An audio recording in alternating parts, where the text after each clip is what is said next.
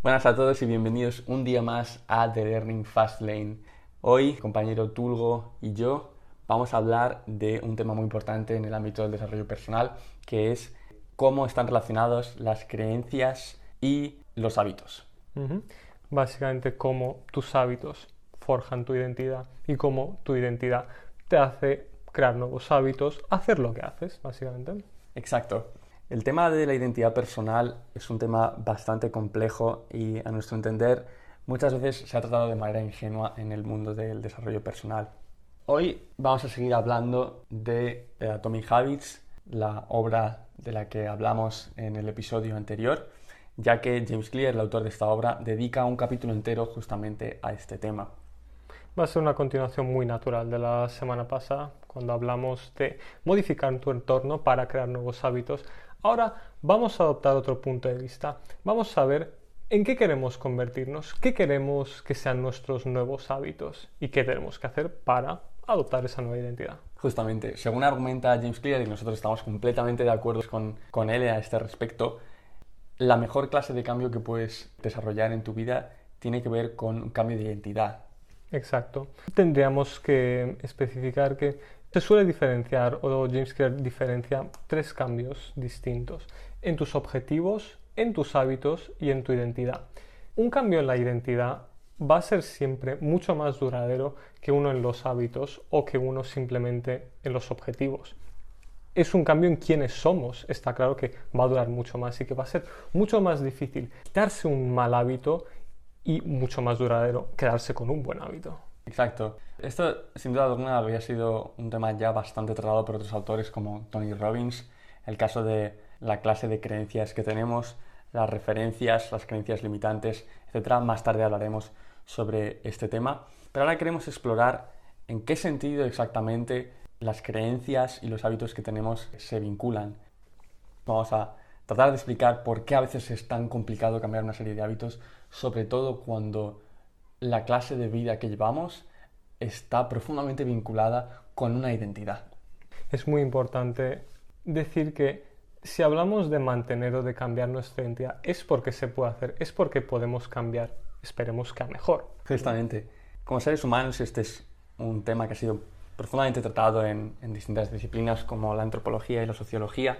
Queremos ser partícipes de una determinada historia vital, de una determinada narrativa, y muchas veces intentamos explicar nuestras acciones pasadas sin, intentando que no haya ninguna contradicción entre lo que pensábamos antes y lo que pensamos ahora, o lo que hicimos antes y lo que hacemos ahora. Seguro que alguna vez te ha pasado que de pequeño solías hacer algo, manera muy común. En mi caso, por ejemplo, solía jugar mucho a los videojuegos. Sin embargo, a partir de los 15 años decidí que sería la clase de persona que haría más deporte y que viviría una vida más saludable.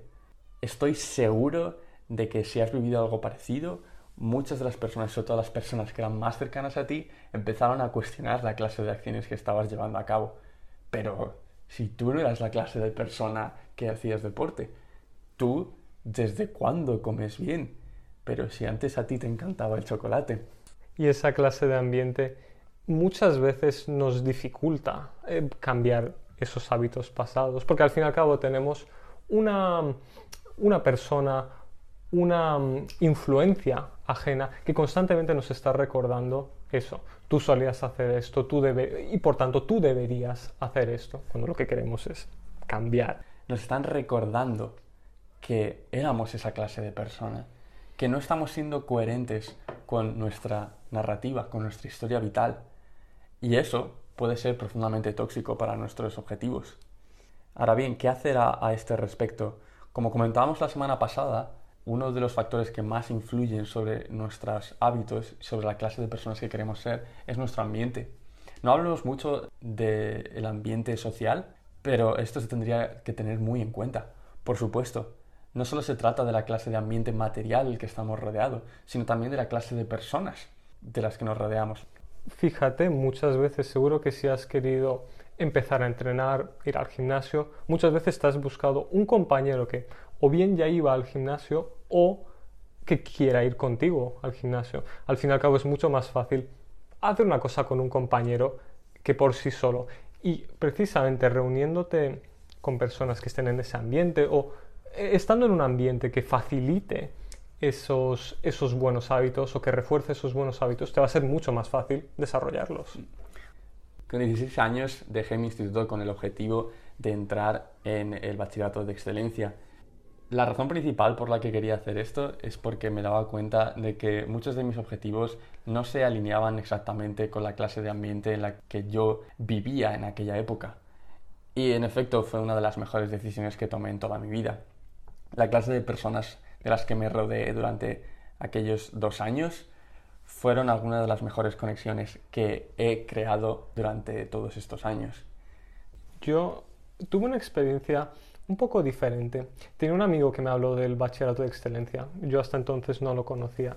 Y hablándome de él y viendo eh, todo lo, todo lo bueno que contaba acerca de esa institución, decidí irme, a irme con él. Y al final fue una decisión muy buena. Fijaos, con esto quiero poner en relieve lo importante que es rodearse de personas que te aporten, que te generen un bien o que te hagan mejorar, al fin y al cabo, como fue esta persona para Lo mí. más importante a este respecto es que seas capaz de formar parte de una comunidad donde los objetivos que tú tengas en mente sean la norma. Hace unos meses me di cuenta de que no estaba progresando en el deporte que practico, calistenia.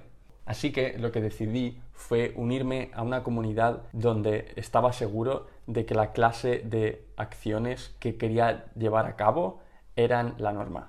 De esta forma acabé uniéndome a un club de gimnástica, donde sin duda alguna encontré a algunos de los mejores atletas que he conocido en toda mi vida y donde muchas de las cosas que yo tenía como objetivos inalcanzables comprendí que para estas personas eran su día a día. Honestamente, al unirme a, este club de gimnasia, me di cuenta de que poco a poco identificaba la clase de acciones que para estas personas eran completamente naturales con la clase de persona que yo quería llegar a ser. Me pasó exactamente lo mismo cuando estaba estudiando en bachillerato, porque poco a poco la serie de hábitos que iba incorporando en mi vida y que compartía con aquellas personas forjaban mi identidad. Ya no era el viciado que jugaba 12 horas al ordenador, sino que poco a poco comenzaba a ser la clase de persona que leía un libro a la semana, la clase de persona que estudiaba todos los días, la clase de persona que sacaba buenas notas. Y eso es justamente lo que más importa.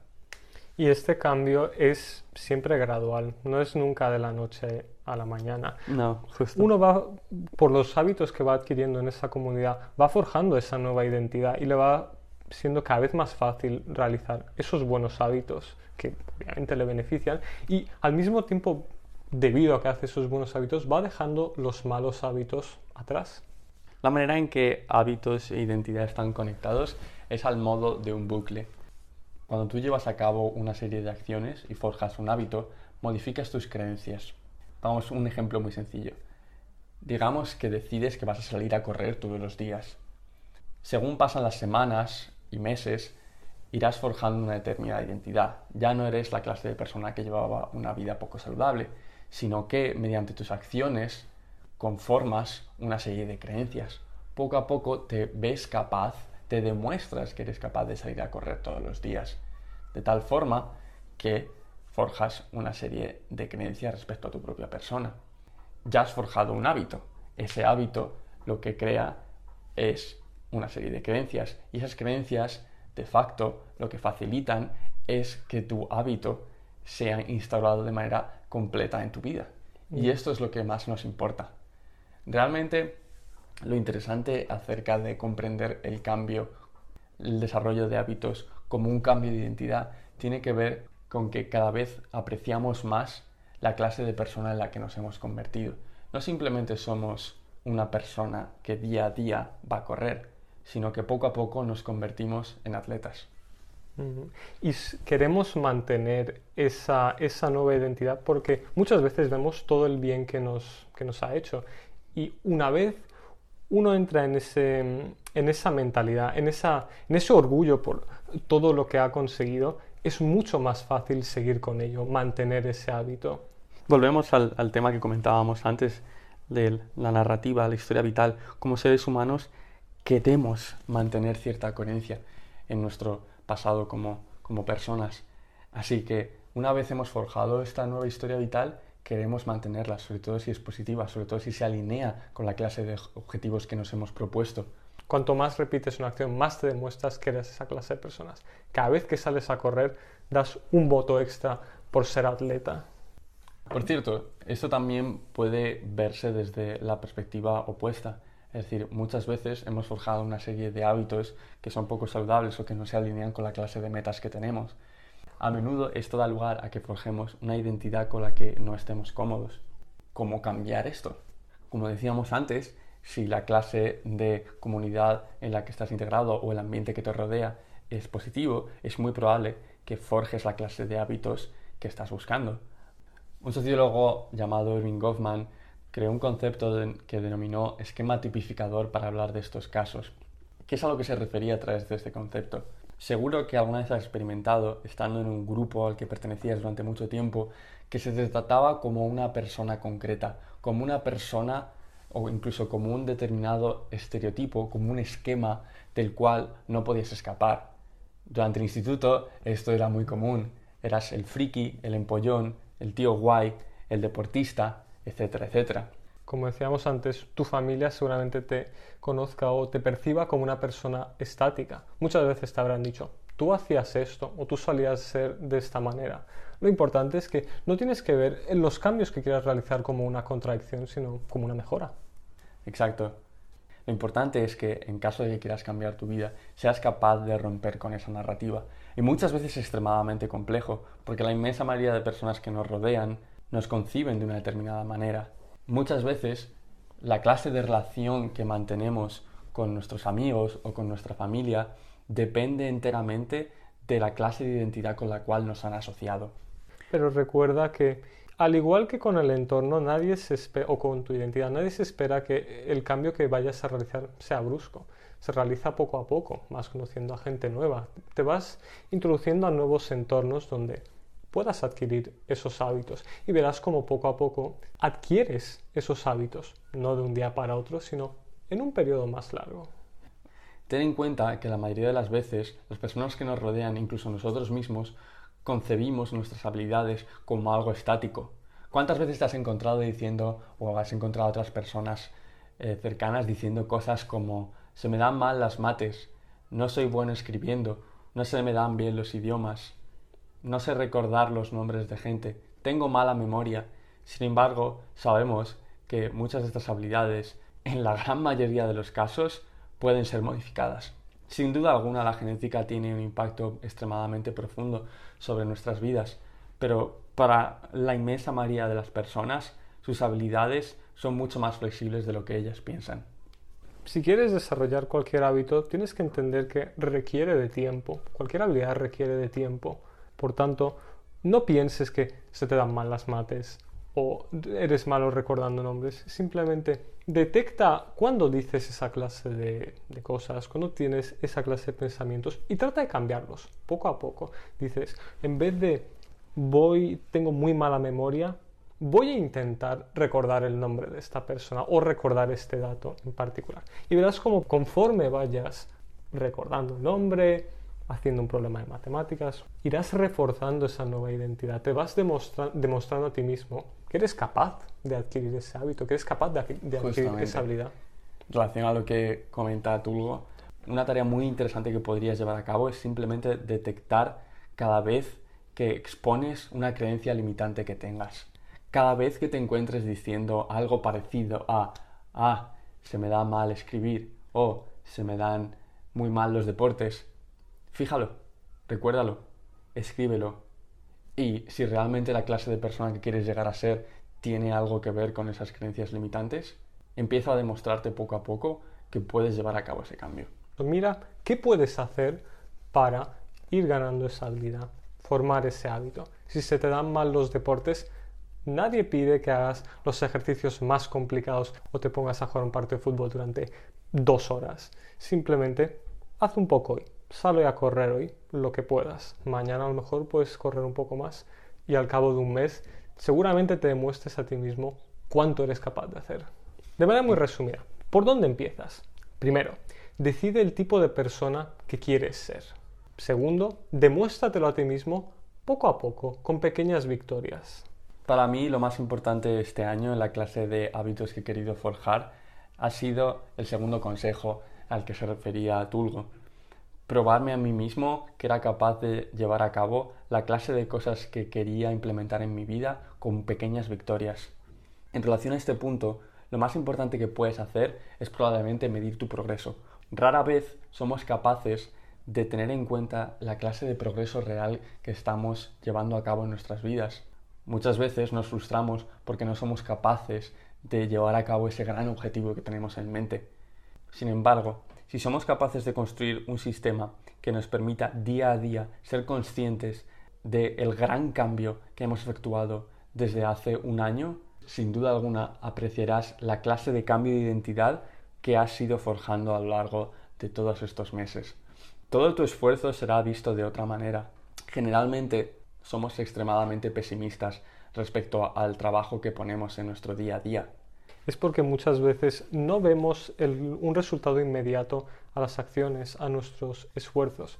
Pero no es porque los estemos malgastando el tiempo, nuestros esfuerzos, sino porque estamos acumulando progreso. A menudo es necesario seguir una rutina durante mucho tiempo para ver un cambio apreciable.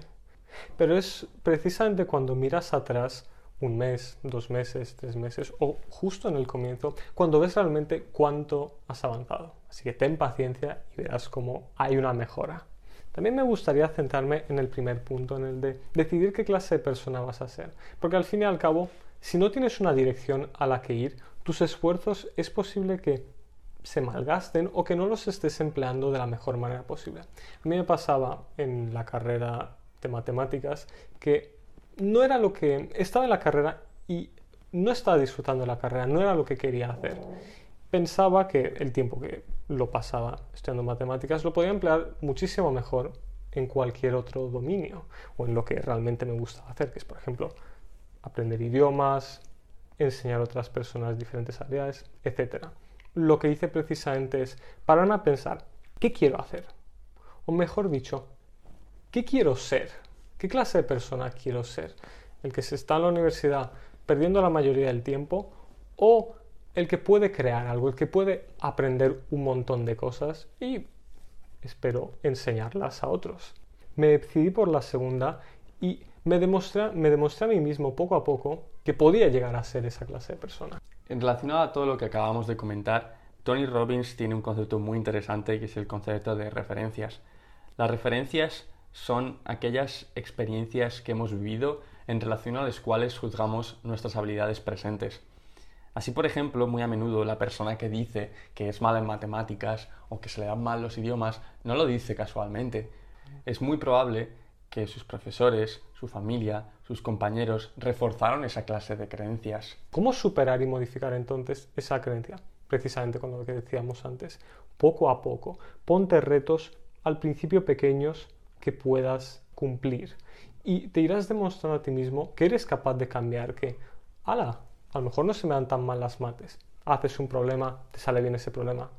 Una pequeña victoria. Poco a poco vas formando esa identidad y te vas librando de ese, de ese bagaje, de ese se me dan mal las mates. Esto es precisamente lo que nos resulta más interesante acerca de este tema. Y es que justamente los hábitos que forjamos cambian la percepción que tenemos acerca de nosotros mismos. Y esto, en última instancia, es lo que de verdad nos importa. Nos vemos en el próximo episodio. Despedimos el podcast. Chao chicos. Chao.